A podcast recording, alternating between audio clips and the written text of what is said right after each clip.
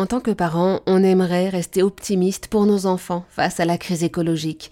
Pas toujours évident. Pour en parler avec nous, pour nous conseiller, Johanna da Silva Cruz, fondatrice de S'éveiller naturellement, très active sur les réseaux sociaux, maman de quatre enfants, pédagogue par la nature et professeure des écoles. Elle est autrice de Mon petit cahier éco-optimiste paru aux éditions Solar.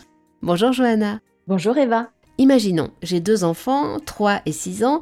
Quels sont vos conseils, quelles actions pour un quotidien sous le signe de l'éco-optimisme en famille? Alors moi, ce que je propose et qui me semble primordial, c'est de se reconnecter à la nature et d'y aller.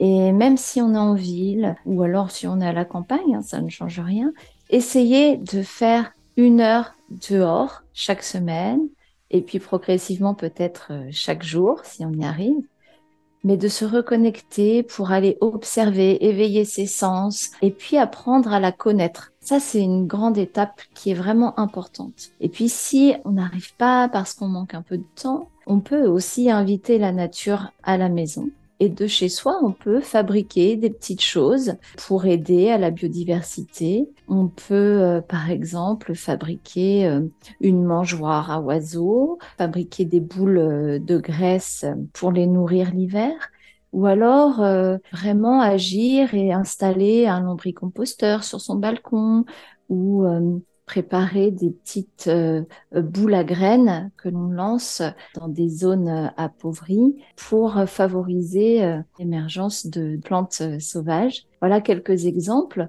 mais on peut aussi, avec les plus grands, ça marche bien, lancer des petits défis, et c'est ce que je propose dans mon livre, comme consommer moins d'énergie, préserver l'eau, euh, limiter les emballages, et puis cuisiner ensemble. Voilà, il y a plein de petits défis qu'on peut faire en famille et euh, qui euh, permettent d'entrer dans cette démarche de protection de la planète sereinement. Merci beaucoup Johanna da Silva Cruz pour tous ces précieux conseils.